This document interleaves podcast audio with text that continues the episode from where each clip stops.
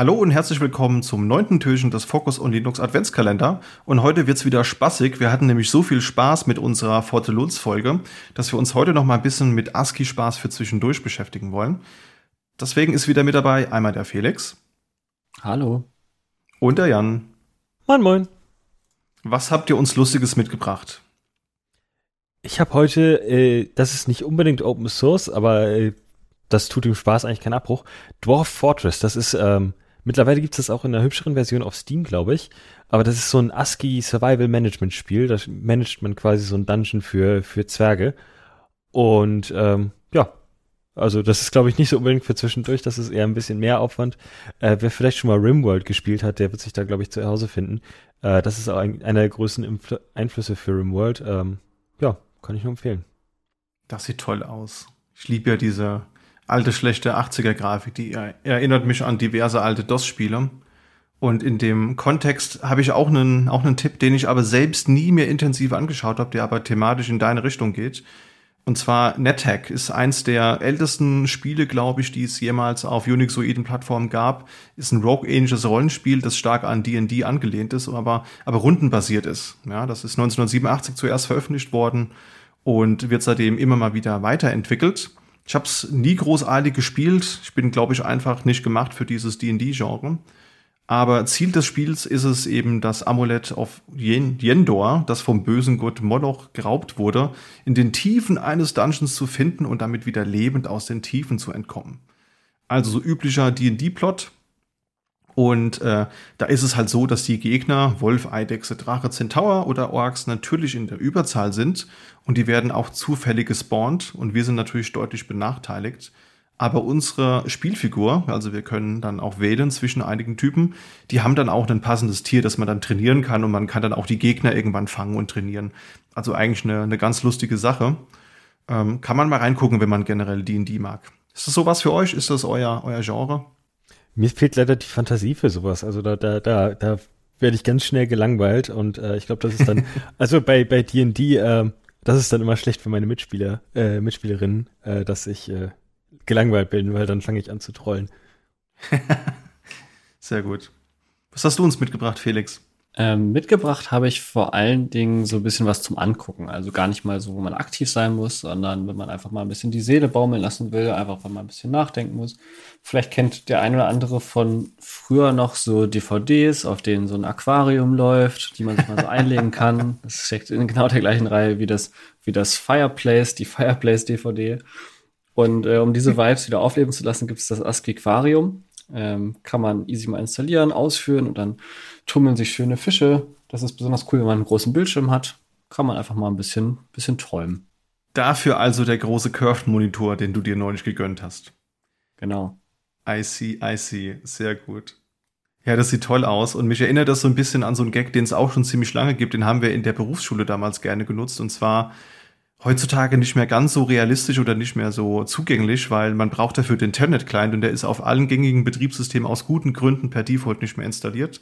Aber wenn man so einen zur Hand hat, dann kann man natürlich ein Telnet mal auf die Adresse taul.blinkenlights.nl ausführen.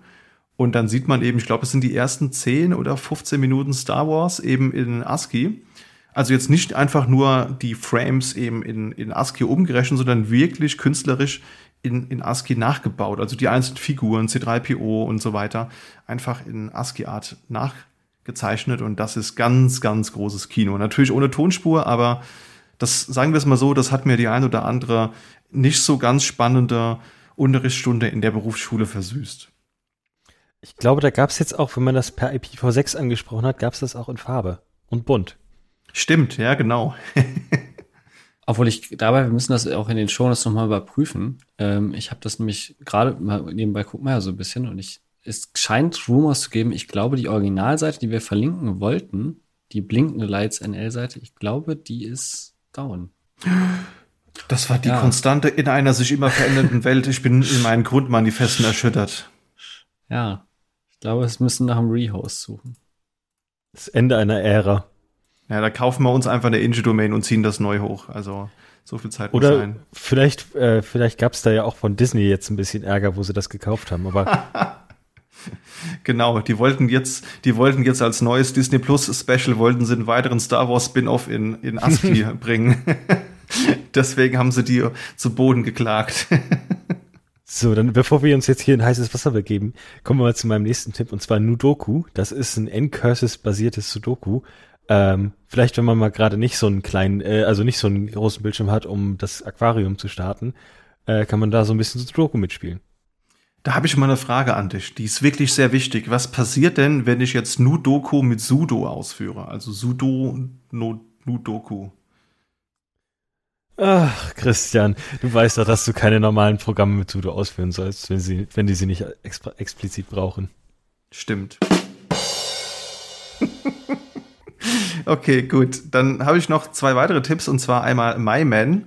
Das ist eine CLI-Version von Pacman. Die unterstützt die Ncurses-Bibliothek, läuft also auf Linux, Unix und gibt aber auch noch andere Bibliotheken, die unterstützt werden. Es läuft sogar auf VMS. Also ich rede hier von dem Open VMS das äh, fast so alt ist wie, wie Unix.